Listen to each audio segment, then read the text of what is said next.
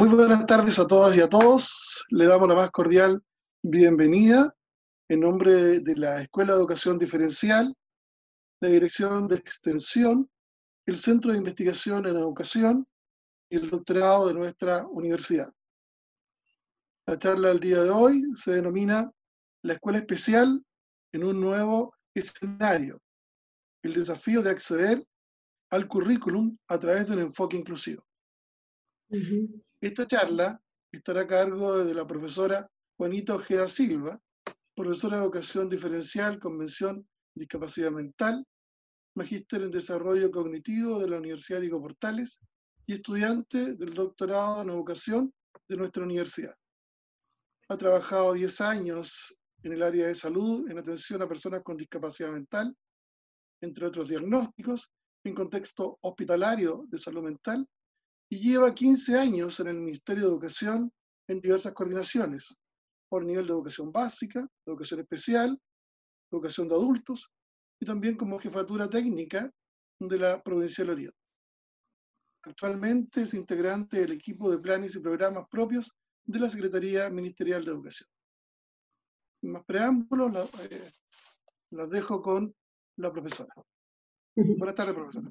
Hola, buenas tardes. Buenas tardes. Gracias por la invitación a la Escuela Diferencial, a la universidad que nos da esta posibilidad, a los alumnos que somos del doctorado de educación de Bernardo Higgins, eh, dar a conocer en qué vamos, cómo estamos planeando nuestra investigación y se agradece este espacio y estamos en, un espacio de confianza, así que en la medida que vayan teniendo consulta al final de la presentación, va a haber un espacio también para que compartamos.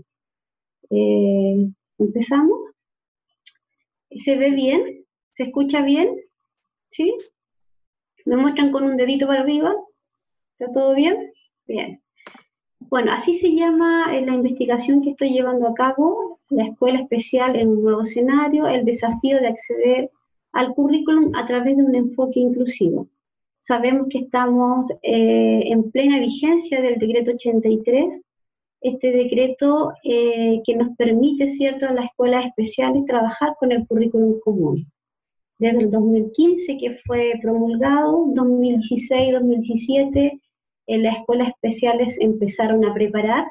Ya el 2018 tenían que organizar sus cursos hasta cuarto básico y el año pasado, 2019, ya toda la escuela especial se organizaba desde párvulo hasta octavo, dejando eh, los decretos para eh, la opción laboral, los decretos antiguos. Pero ya desde este año entonces se empieza a trabajar en la totalidad pensando y llevando a cabo el currículum general de educación de párvulo y de educación de básica.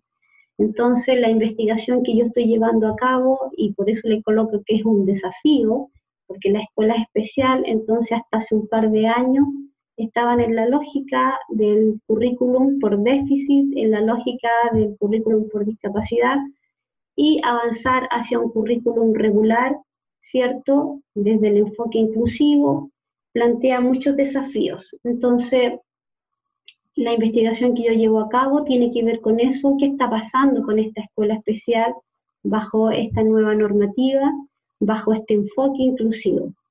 Y como toda investigación, eh, una la va armando, la va estructurando desde sus inicios.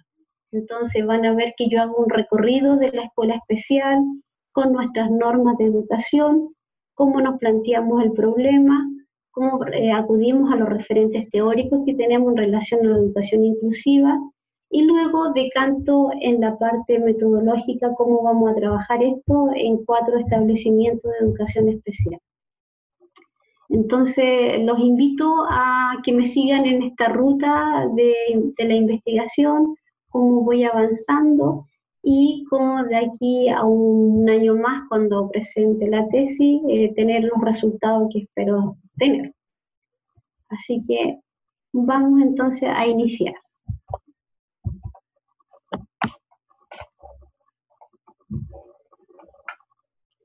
Tengo un mensaje al centro que me dice, favor, dejar esta ventana de aplicación compartida.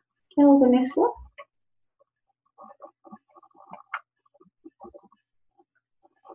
¿Mm?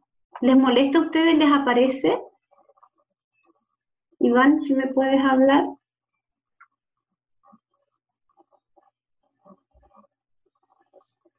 Ahí sí.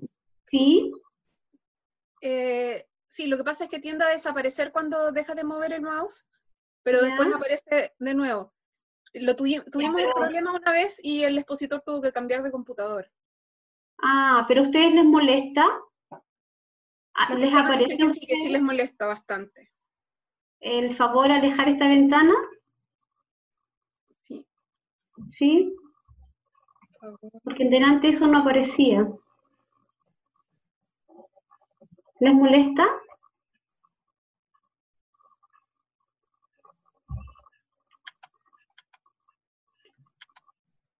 La mayoría dice que no. Ah, ya. Entonces sigo. ¿Ya? De todas maneras, yo voy a averiguar cómo sacarlo y apenas sepa, le pido que esté atento al chat y le, le aviso.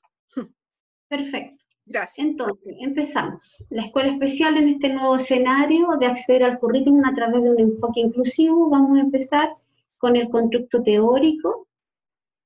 Y tiene que ver entonces, eh, si vamos a hablar de la escuela especial, vamos a ir un poco hacia las políticas de educación, eh, de educación nacional, hacia la educación especial en Chile, algunas convenciones, algunas normativas y en estricto rigor el decreto 83, que es nuestro eh, corazón, ¿cierto?, de la investigación. Cuando hablamos de la educación nacional, bueno, parto desde el año 65 para poner un, margen, ¿cierto?, cuáles son los principales hitos desde la educación que van acompañando la educación especial también. Tenemos la reforma del año 65, donde ya empezamos a hablar de ocho años de educación básica y cuatro años para la educación media. Eso es un hito. Luego, en el año 70, eh, hay toda una reestructuración de la educación y empezamos a abordarla en esa época sobre la base de las influencias de Tyler, ¿cierto? Donde su foco era el currículum basado en objetivos. Luego, en la reforma del 80, eh, se asume, ¿cierto?, eh, la educación, en este caso más subsidiaria, y tenemos que en esta década estamos hablando ya de una educación eh, que hasta el día de hoy nos acompaña, ¿cierto? Donde prima la libertad de enseñanza subvencionada y donde tenemos la educación municipal, la educación particular subvencionada, educación particular. La, la escuela también especial va cruzando todo esto, así que por eso es importante tener la referencia del nivel de educación. En el año 90 tenemos la LOCE, ¿cierto?, que enmarca un poco el quehacer de las escuelas, y el año 90 eh, también para nosotros como escuela especial también es un hito que crea los decretos de educación especial. Después los vamos a ver eh, cuál es la influencia de estos decretos de la educación especial. Y luego avanzamos hacia el año 99-2015, donde ya estamos replanteando nuestro currículum donde estamos hablando de atención diversificada, donde estamos hablando también de la construcción del aprendizaje a través de un paradigma más socioconstructivo. Y 2015, 2012, 2015 empezamos a ver las políticas de educación curricular ya desde un enfoque más inclusivo, ¿cierto? Y que nos liga más con nuestra actual sociedad lo que nos va a acompañar, y eso lo coloco aquí relevante, que aunque hablamos de la creación del decreto de educación especial, que marcó todo un hito, también se empezó a hablar del currículum ecológico funcional en la escuela especial. Y eso hasta el día de hoy lo tenemos como un referente. Entonces, en, este contexto de educación general en Chile, ¿cómo visualizamos la educación especial? Los inicios de la, de la escuela especial tenemos que es la primera, el primer hito fue la escuela de sordo en 1852 y desde ahí muchos otros hitos que no los puse todos porque estamos dando un pincelazo. Tenemos la creación de la primera escuela en el año 28, creación de la escuela de psicología, del año 65 también se crea, eh, se crea la, la, la Comisión de Educación Diferencial, y en el 69 se crea la Universidad de Chile, el Centro de Formación Especialista de Rehabilitación. Y ya nos acercamos a la década de los 70, donde se produce ahí un estudio que se llama El fracaso escolar de octavo básico y son consecuencias en la educación, salud y economía, que de este estudio también se empiezan a visibilizar aquellos estudiantes que tenían problemas para acceder a la educación y que estaban quedando fuera del sistema. Durante los años 80 se elaboraron ciertas las normas relacionadas con el objetivo y la organización de la escuela especial y la educación eh, durante el año 90, como lo veíamos en el otro marco de educación general, se crean eh, los decretos de educación eh, especial. Y aquí los decretos que nos venían acompañando desde el 2015 a la fecha, que tienen que ver con los decretos por discapacidad. El decreto 87, el 89, ¿cierto? Bueno, todo el foco estaba en el déficit, en la parte eh, de discapacidad de los estudiantes. En la actualidad, ¿cómo visualizamos a las escuelas especiales? que están dentro eh, de, básica y son concebidas como una modalidad, así como está educación regular, la educación de adultos, dentro de básica tenemos la educación especial, la escuela especial. Ahora, la educación de escuela especial está presente y cruza la educación especial todos los niveles. Los tenemos en los proyectos de integración, ¿cierto? Los tenemos en las escuelas especiales, y los tenemos a través de la escuela hospitalaria. Cuando hablamos de escuelas especiales, hablamos de eh, las escuelas permanentes, aquellas eh, que atienden alumnos y alumnas con discapacidad visual, con discapacidad auditiva severa, trastorno autista, deficiencia mental severa, multidéficit. Ese es nuestro foco para nuestra investigación. También tenemos las escuelas especiales transitorias, que son las escuelas de lenguaje, pero eso no va a ser nuestro foco de investigación, sino que nos vamos a centrar en las escuelas especiales permanentes. Tenemos dos nomenclaturas, necesidades educativas especiales de carácter permanente, que son las escuelas especiales las que recién le estaba indicando que, que lo acompaña, ¿cierto?, estas barreras para aprender y participar durante toda su escolaridad y durante su vida. Y tenemos la educación especial de carácter transitorio, que es para algunos alumnos y se centra, ¿cierto?, en que necesitan de, apoyos en algún, eh, en algún recorrido de su historia escolar. Desde ahí el nombre transitorio. Entonces así, nosotros desde este constructo teórico, política de educación general, política de educación en Chile, nos vamos hacia las convenciones.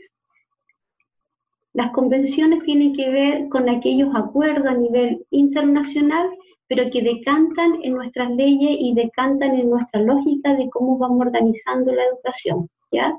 Bueno, estas convenciones nosotros como país hemos eh, adherido a ellas, tenemos la declaración de, declaración de los Derechos Humanos, tenemos la Convención sobre los Derechos del Niño, todos eh, nosotros a través de todas nuestras políticas las hemos ratificado, ¿cierto? Y luego, en relación a la educación especial, también nos hemos adherido a las diferentes convenciones que han habido. Tenemos en un inicio el informe Warnock, Educación para Todos en el año 90, que marcó todo un hito de que nadie se quedara atrás, que todos eran importantes y todos tenían que tener participación y acceso a la educación. Y tenemos otro hito importante, que es la Declaración de Salamanca, que el año pasado se celebraron los 25 años, ¿cierto?, de esta declaración de Salamanca, que marcó la acción y la relación con la Universidad Educativa Especiales desde el enfoque de inclusión. Aquí tenemos los inicios y eh, desde ahí partieron todos también los estudios en relación a la educación inclusiva. Luego tenemos eh, las convenciones más cercanas, eh, la Convención sobre los Derechos de las Personas con Discapacidad, en 2015 tenemos a la UNESCO con la Declaración de Ichón hacia una educación inclusiva, equitativa, de calidad, y tenemos la Agenda 2030 que especifica en su artículo 4 en la mirada hacia la educación de calidad y una educación para todos y una educación inclusiva. Todas estas convenciones nosotros como país las hemos adherido y también se empiezan a filtrar y empiezan a reorientar nuestras políticas. Entonces a nivel nacional tenemos la ley, ¿cierto? La ley general, que tiene, que marca un hito en relación a que concibe la educación dentro de un dentro de un aspecto de inclusión, de integración, en el cual dice que el sistema va a propender a eliminar todas las formas de discriminación arbitrarias que impidan el aprendizaje y la participación de los estudiantes. Entonces, desde el 2009 también vemos la intención de que esta educación inclusiva se va acercando cada vez más hacia todas las personas sin dejar nadie atrás. La necesidad educativa especiales eh, la define la ley cuando un alumno precisa de ayudas adicionales, ya sean materiales, pedagógicos, de recursos, y eh, para así contribuir, contribuir, al logro de las fines de la educación, estamos hablando de necesidades educativas especiales. Desde ahí entonces nosotros tenemos varias normativas, tenemos en la ley, tenemos en el 2006 ya que se había promulgado eh, la Convención de Naciones Unidas sobre los Derechos de las Personas, luego el 2009, muy cerca de, la Ley General de, de la ley, tenemos el decreto 170, que si bien es cierto, es un decreto que va desde la subvención y que nos especifica cómo vamos a a darle apoyo desde los recursos a los alumnos con necesidades educativas especiales, fija todo un hito en el hecho de que eh, pone su foco en el trabajo interdisciplinario. Si bien es cierto, ya está focalizado el recurso, pero también coloca ciertos hitos y desde ahí la importancia del quehacer del trabajo interdisciplinario de todo lo que tiene que ver con la educación.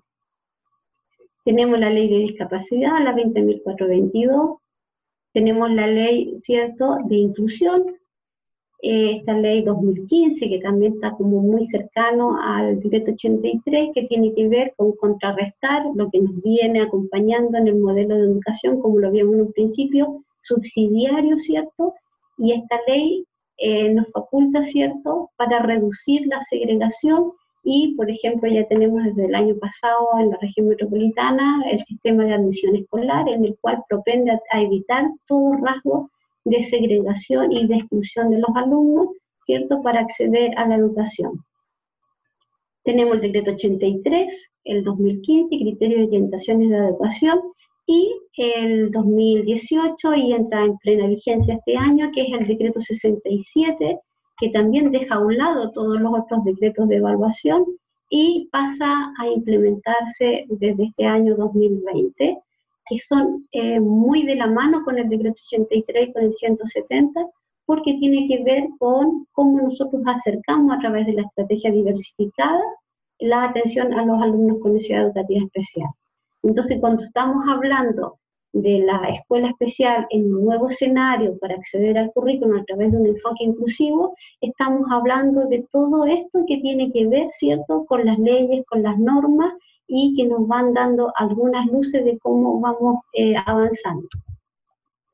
Y vamos ahora poniendo zoom, ¿cierto? Nuestra investigación tiene que ver con el acceso al currículum, en este caso como el decreto 83 eh, se hace notar en las escuelas especiales y vamos a verlo que lo principal del decreto 83, ¿cierto?, tiene que ver con que es un decreto que da respuestas a la necesidad educativa especial y de todos los estudiantes, promoviendo y valorando las diferencias culturales.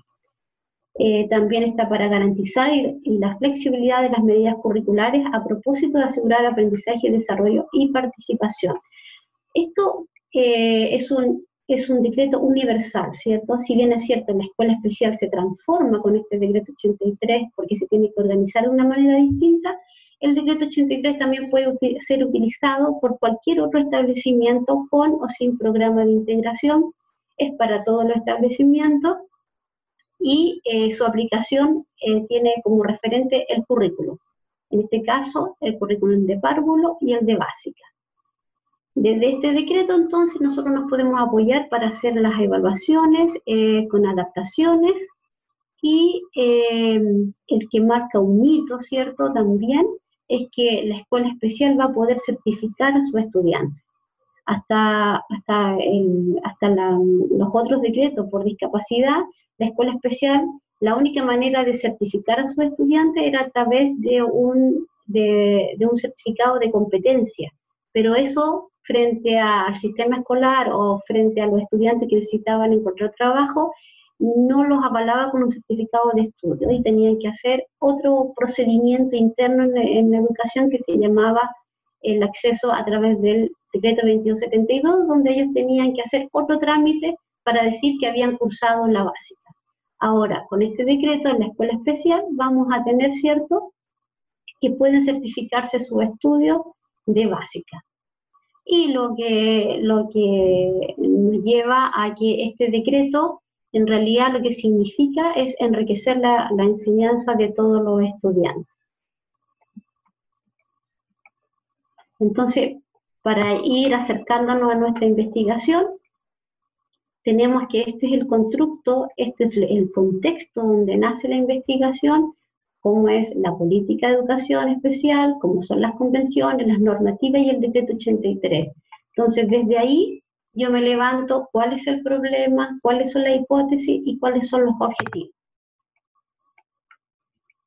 Problema de, investigación. Actualmente la escuela especial en Chile implementa el decreto 83, que significa llevar a cabo el currículum común, organizándose en los niveles de educación básica y eh, lo que va significando acceso y construcción de saberes nuevos para los estudiantes con necesidades educativas permanentes, abarcando así todas las asignaturas y haciéndole partícipe de una evaluación formal.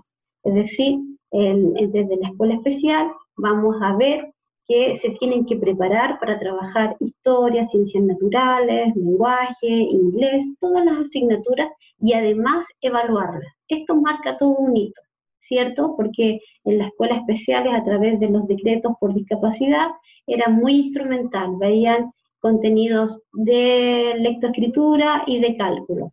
¿Qué pasa con el decreto 83? Que se le abre el abanico a todas las asignaturas.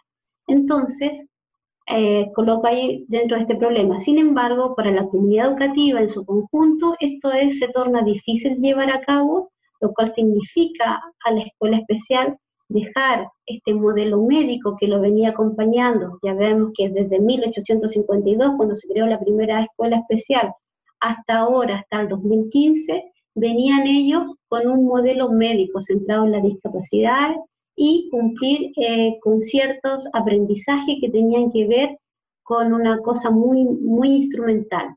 Entonces, esto se torna difícil para la escuela especial centrarse en este modelo pedagógico y avanzar hacia una educación inclusiva. Este sería el problema de la investigación y desde ahí entonces de la mano iría la hipótesis. Considerando antes que de entrar en vigencia el decreto 83, la escuela especial estaba centrada en un paradigma médico, hoy hoy día deben implementar el currículum de educación párvula y básica fundamentado en una educación de derechos, de igualdad y de universalidad de la enseñanza, lo que significa para el equipo técnico, docente y comunidad educativa implica mayor conocimiento, mayores prácticas, trabajo colaborativo y sistemático, enfrentando entonces eh, enfrentando con gran dificultad la educación con este enfoque inclusivo. Cuando yo me planteo este problema y esta hipótesis, luego planteamos el objetivo general y los objetivos específicos. Los objetivos generales. el objetivo va de la mano de la pregunta de investigación, ¿ya? Entonces, tengo eh, el nombre, ¿cierto?, de mi, de mi, investigación, que en la escuela especial era un nuevo escenario y el desafío de acceder al currículum a través de un enfoque inclusivo. De la mano, entonces, va la pregunta. ¿Cuál es la pregunta que yo me voy a hacer en esta investigación? Voy a hacer así. ¿Qué actitudes, conocimientos y prácticas surgen en la comunidad educativa de la escuela especial al implementar el currículum del, nivel de educación de párvulo y educación básica con un enfoque inclusivo y qué implicancias conlleva para los estudiantes con necesidades educativas permanentes. A través de esa pregunta, entonces, va de la mano el objetivo. El objetivo es analizar las actitudes, los conocimientos, las prácticas que surgen en la comunidad educativa de la escuela especial al implementar el currículum de educación de párvulo, educación básica con un enfoque inclusivo y observar cuáles son las, las implicancias para los estudiantes con necesidades educativas permanentes. una vez que ya me he planteado este problema, esta hipótesis y estos objetivos, entonces van los objetivos específicos de la mano. ¿Cuáles serían los objetivos específicos? Tenemos el objetivo general que era analizar, ¿cierto? Entonces los objetivos específicos los vamos eh, focalizando en cada uno de los aspectos del, eh, del, objetivo general. Y vamos a tener un primer objetivo que tiene que ver con determinar los conocimientos que van surgiendo en la comunidad educativa al incorporar este enfoque inclusivo en la gestión institucional para el trabajo con los estudiantes de universidades educativas permanentes, con los requerimientos que nos lleva el nivel de educación de párvulo y educación de básica. Una vez que yo determine cuáles son los conocimientos que están surgiendo en esta comunidad educativa, me focalizo en distinguir el siguiente objetivo, que es distinguir las prácticas que surgen en la comunidad educativa al incorporar este enfoque inclusivo en el trabajo con los estudiantes. ¿Cuáles son estas prácticas que van a surgir en la comunidad educativa a través del diseño metodológico, a través de la estrategia y los recursos pedagógicos que van a llevar a cabo eh, para eh, llevar a cabo los requerimientos del nivel de educación de párvulo y de básica. Y luego me voy a centrar en las actitudes, reconocer las actitudes de la comunidad educativa frente a lo que implica, eh, implica incorporar este enfoque inclusivo en el trabajo con los niños y niñas en la implementación del currículum de párvulo y de básica para el desarrollo de nuevos aprendizajes en este contexto de diversidad.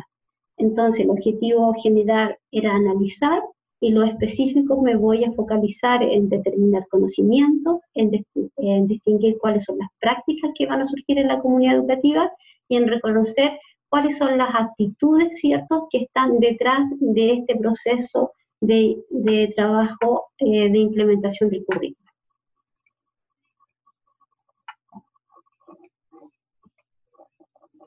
Entonces, eh, tenemos este contexto de educación especial, ¿cierto? Tenemos estas convenciones, lo que nos dice eh, el decreto 83, y por otro lado tenemos los problemas, la hipótesis y el objetivo que me planteé. ¿Cuál va a ser entonces el constructo teórico que me van a ir acompañando para dilucidar este, estos objetivos que yo me voy planteando? Tenemos el aporte del currículum, ¿cierto?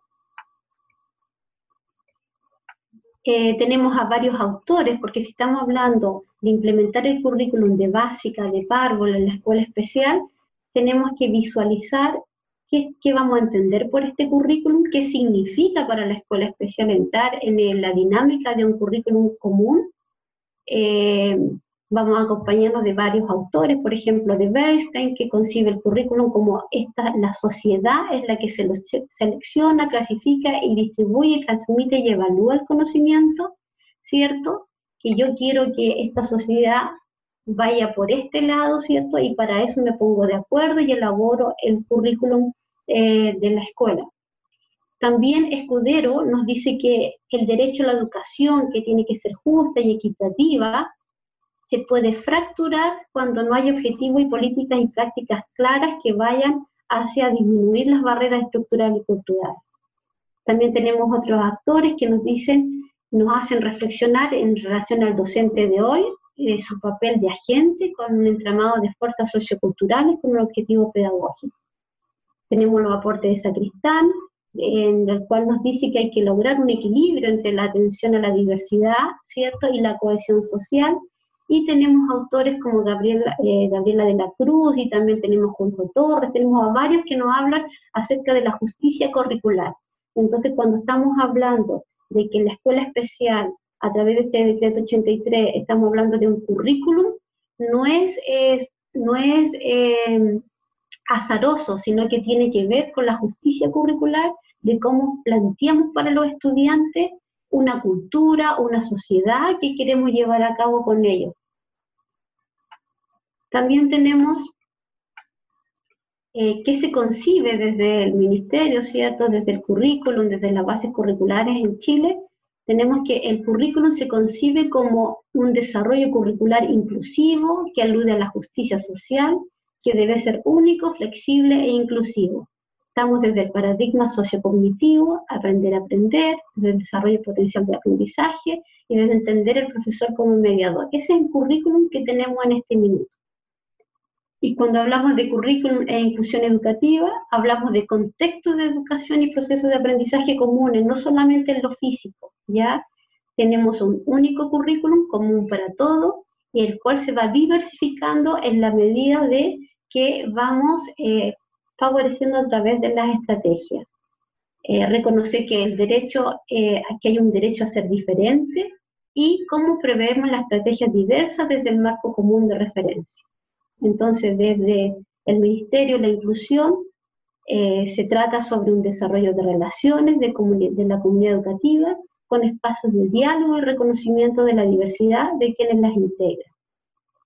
Este es el entramado entonces del por qué el currículum entra a la escuela especial y que nos da a nosotros, ¿cierto?, las garantías de que estamos avanzando hacia una educación inclusiva al interior de la escuela especial.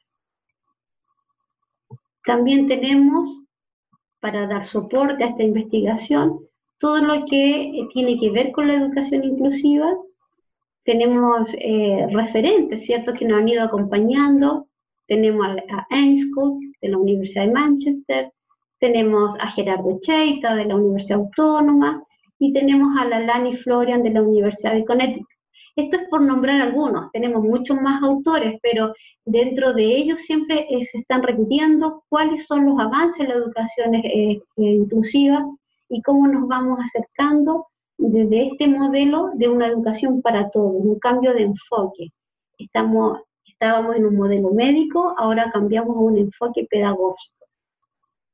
Cómo estamos hablando de igualdad versus equidad eh, cuando nosotros hablábamos de, eh, de tener mayores barreras, de, de, disminuir las barreras al aprendizaje, nos acompaña esta imagen que Meng Einstein nos trajo entre sus orientaciones, donde cuando vamos igualando las oportunidades, lo que vamos llegando al final es que este escenario, en este caso esta imagen de que están viendo, ¿cierto? Un, un juego deportivo, que lo están viendo todos, es decir, cuando hablamos de equidad en la educación, es que estamos ofreciendo un espacio igualitario para todos. ¿Qué nos dicen algunos eh, autores del derecho a la educación eh, desde el ámbito de la educación inclusiva? Einstein nos muestra que, em, que hay un cambio de paradigma, como lo decíamos recién, que podemos tener una, una perspectiva sistémica de la equidad donde ponen el centro la comunidad educativa. Por un lado están los profesores, por el otro está el currículum, por el otro lado está la misión, visión de la escuela y también está la ordenación, la estructura. Desde el enfoque de inclusión, Einstein nos habla sobre la inclusión nunca se va a acabar, siempre es un proceso, ¿cierto? Que se va enriqueciendo, se refiere a identificar y eliminar las barreras para el aprendizaje, y Einstein también nos habla de la articulación justa para que todos participan, para que todos progresen y para que todos vayan aprendiendo. Nos, define, él hace como una diferencia entre universidades educativas especiales, él se queda con el foco sobre las barreras para el aprendizaje, ¿cierto? Que es el conjunto, ¿cierto?, de procesos que las barreras son aquellas que nos van limitando o pueden llegar a limitar el aprendizaje y la participación. Y también él hace una diferenciación de que tenemos barreras que pueden entrampar desde la cultura, desde las prácticas, ¿cierto? Y desde las políticas. Y Echaita nos acompaña en este entramado sobre la educación inclusiva, nos habla de que hay dimensiones y hay perfiles para el análisis de la inclusión en los actores educativos tenemos los valores y principios éticos. Eh, Echaita nos habla mucho sobre la equidad, los derechos, la participación en la comunidad, las concepciones sobre la naturaleza de la diversidad y los procesos de enseñanza y las actitudes hacia la mejora e innovación educativa. Entonces ya desde aquí, cuando yo me planteo mi objetivo general de que yo quiero analizar las actitudes, los conocimientos y las prácticas que están surgiendo en la comunidad educativa al implementar el currículum con un enfoque inclusivo, Desde aquí también yo estoy sacando los soportes teóricos y que me van a ir acompañando en esta investigación. Pero también les nombré a una mujer, ¿se acuerdan? Les nombré a Lani Florian, y Lani Florian nos habla sobre la pedagogía inclusiva. Y ella hace, hace como una mirada más allá. No vamos a hablar solo de educación inclusiva, sino que vamos a hablar sobre la pedagogía inclusiva, que va más allá. La pedagogía inclusiva es como un enfoque que se distingue del concepto anterior, cuando hablamos de educación especial y educación inclusiva, sino que vamos a hablar de cómo proporcionamos cierto apoyo a todos los estudiantes. Y esta pedagogía tiene que ver con, con que los profesores de educación especial tienen este rol muy importante, ¿cierto?, para apoyar la participación y el éxito de todos los estudiantes. Hay mayor compromiso de aprendizaje de todos y eh, hacer esto requiere de nuevas formas de trabajo por parte de los maestros y estas deben ser emprendidas a pesar de las barreras políticas que pueden surgir. Entonces, desde la educación inclusiva, con todos los aportes de estos autores, el centro de la investigación tiene que ver cómo la escuela, a través de este enfoque inclusivo, empieza ¿cierto? a implementar el currículo cuando hablamos entonces del enfoque inclusivo, vamos a hablar del desarrollo de competencias, competencias desde las actitudes, desde las prácticas pedagógicas y desde los conocimientos. Em, estas competencias están, están ligadas a las capacidades, como la comunidad educativa, como el profesorado empieza a trabajar desde el respeto a la diversidad, desde favorecer que para todos los estudiantes tienen que aprender desde cómo se trabaja colaborativamente y cómo se va desarrollando el aprendizaje permanente.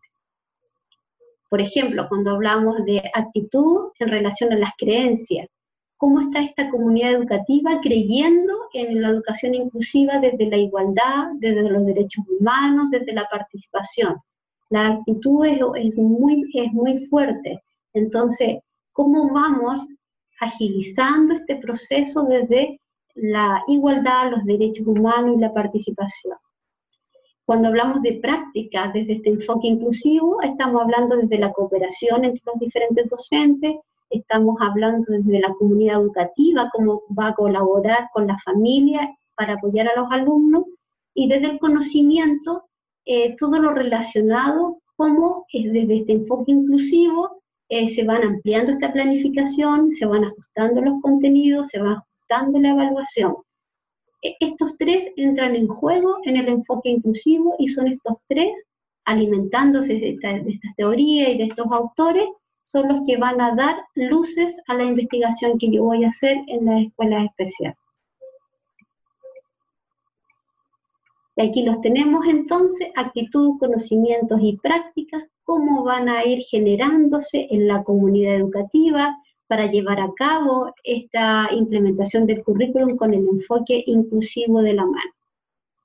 Una vez que yo ya tengo todo esto ya alineado, trabajado, entonces digo, ¿cómo lo voy a hacer? Y aquí me voy acercando entonces al tipo de investigación que pretendo hacer. La investigación entonces es una investigación mixta,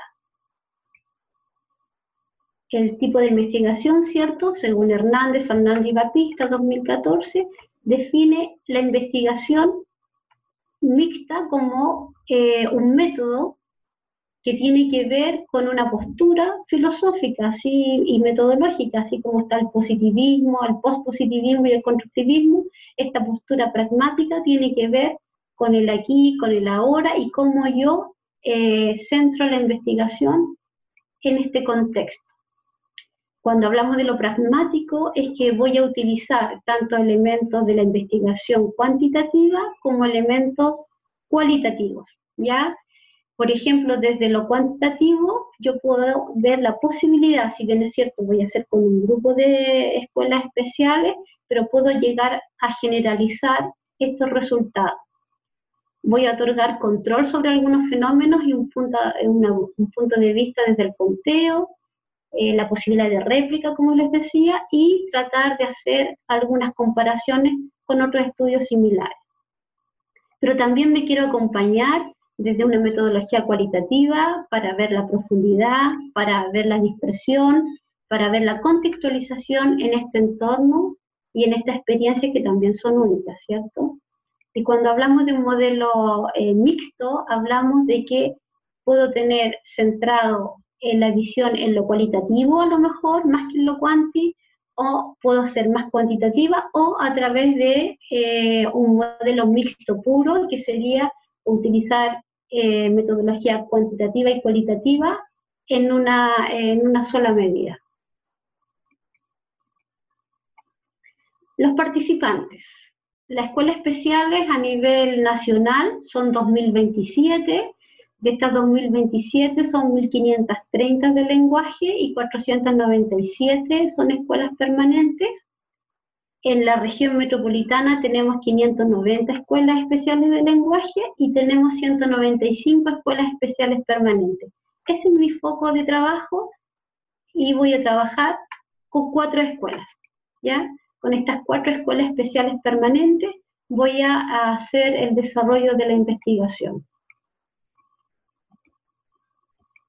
¿Cómo voy a hacerlo? A través de un trabajo de campo, con instrumentos institucionales que, son los que están utilizando en la escuela, observarlo, ¿cierto? A través de encuestas, entrevistas, entre otros.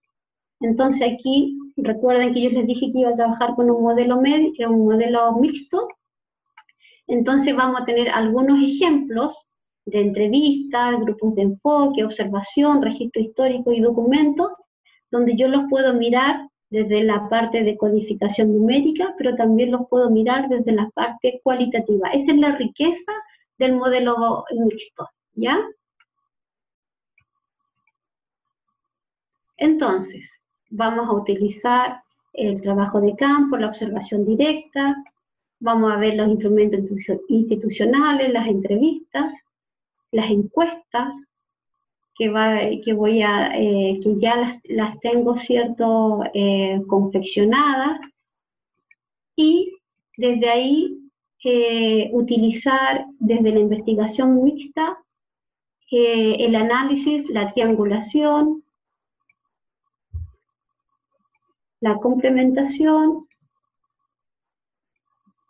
y todo esto va eh, a, confluir en aquellas conclusiones, aquellos resultados, ¿cierto? Que espero, que espero llegar a tener. Esto sería en general, a modo muy rápido, ¿cierto? Muy, muy general en relación a los pasos de la investigación. Tenemos eh, el constructo teórico, el desarrollo, cuál es el engranaje que yo quiero ir a mirar, que en este caso a través del enfoque inclusivo, cómo se está dando, y tengo eh, la parte metodológica, cómo me voy a ir acercando hacia estos resultados y estas conclusiones que espero llegar. Entonces, el, desafío que yo voy observando en la escuela especial desde este enfoque inclusivo, propende, el enfoque inclusivo propende a la forma en que los maestros responden a las diferencias individuales cuando enseñan a todo el grupo, las decisiones que se van tomando en el trabajo en conjunto con la comunidad educativa, las actitudes en relación a las creencias y expectativas y el desarrollo de aprendizaje permanente algunas referencias de interés, aquí le puse algunas, bueno, tenemos los objetivos eh, del desarrollo sustentable, tenemos eh, otras muchas buenas guías, el viaje a la mejora de AINSCO, tenemos este observatorio de educación inclusiva que es muy bueno, que ustedes lo, pueden ver directamente, y, algunas bibliografías, en este caso de LANI, eh, la educación especial en la era de la inclusión.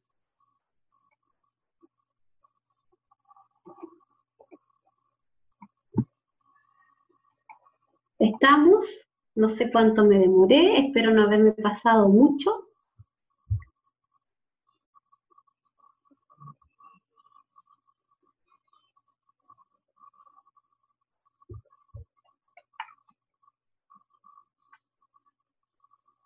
Tenemos el, el micrófono, Iván.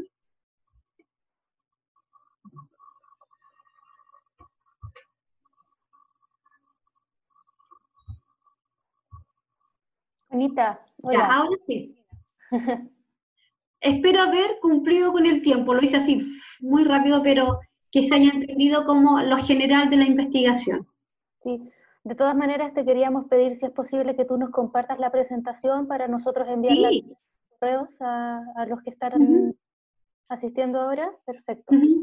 La presentación y la grabación también, una vez que ya se edite, va a quedar a disposición eh, de nuestros alumnos y también quienes son estudiantes de magíster eh, a través de los delegados. ¿ya? Por supuesto, eh, para ti también te vamos a hacer llegar una, una, copia de la grabación de, la, de tu presentación, ¿ya? Fui eh, veloz, pero igual espero que haya quedado algo un poco claro de la investigación que estoy llevando acá. Sí, súper bien. No sé si hay algunas preguntas. Estoy viendo acá el chat. Hasta el momento no han, no han surgido preguntas.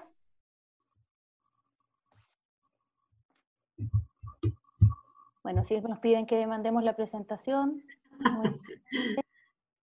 ok. ok. Chat, ¿cierto? Sí, de todas maneras.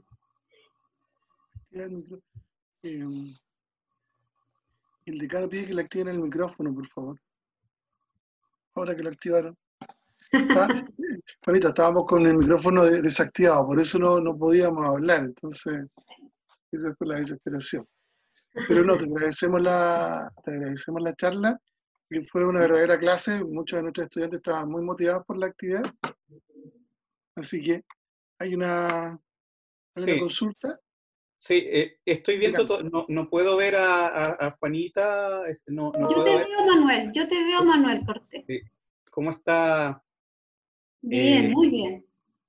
Bueno, que más que todo felicitar por la presentación eh, le estaba poniendo atención, sí, eh, me perdí ahí un poco, se me fue un tanto el audio en el aspecto de metodología cual y cuantitativa. Ahí, ahí se me fue un poco el audio y quedé con esa duda y por eso estaba ahí también preguntando por el tema del micrófono. Así que primero que todo poner en relevancia este tipo de actividades que permiten el encuentro y, que ponen en participación a, a la Escuela de Educación Diferencial, al CIE, a los académicos, en un horario en que tenemos 67 conectados, eh, un día viernes en que cada uno quiere hacer sus actividades también, así que por esa parte agradecer y destacar el trabajo suyo y también de cada uno de los académicos y de los estudiantes.